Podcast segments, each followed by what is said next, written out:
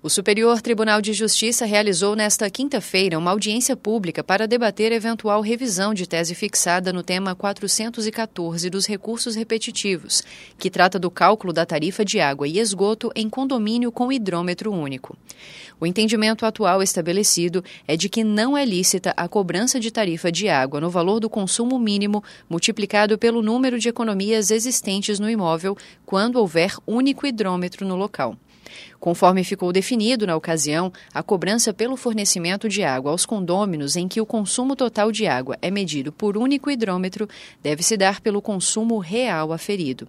Ao convocar a audiência pública, o ministro Paulo Sérgio Domingues, que é relator dos recursos que serão julgados sob o rito dos repetitivos, destacou a existência de três possíveis metodologias para o cálculo da tarifa, que seriam o consumo real global, o individual presumido e o consumo real fracionado. Desde 2021, quando a primeira sessão do STJ considerou ser necessário rediscutir o tema, estão suspensos os recursos especiais e os agravos em recursos especiais que tratam do mesmo assunto.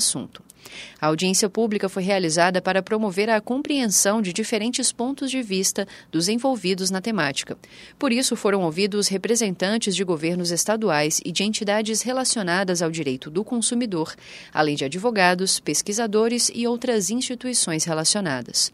O ministro Paulo Sérgio Domingues destacou a importância da troca de diferentes visões sobre o tema. As decisões do Poder Judiciário elas impactam milhões de pessoas né, no, cotidianamente. Então, ter a oportunidade de ouvir os mais variados setores da sociedade civil, da academia, das empresas é fundamental para que se possa tomar uma decisão mais qualificada. E ter a oportunidade de realizar uma audiência pública aqui no STJ é uma grande alegria, ainda mais num tema de tanta relevância e de tamanho alcance. A íntegra da audiência pública pode ser assistida no canal do STJ no YouTube. Do Superior Tribunal de Justiça, Jéssica Castro.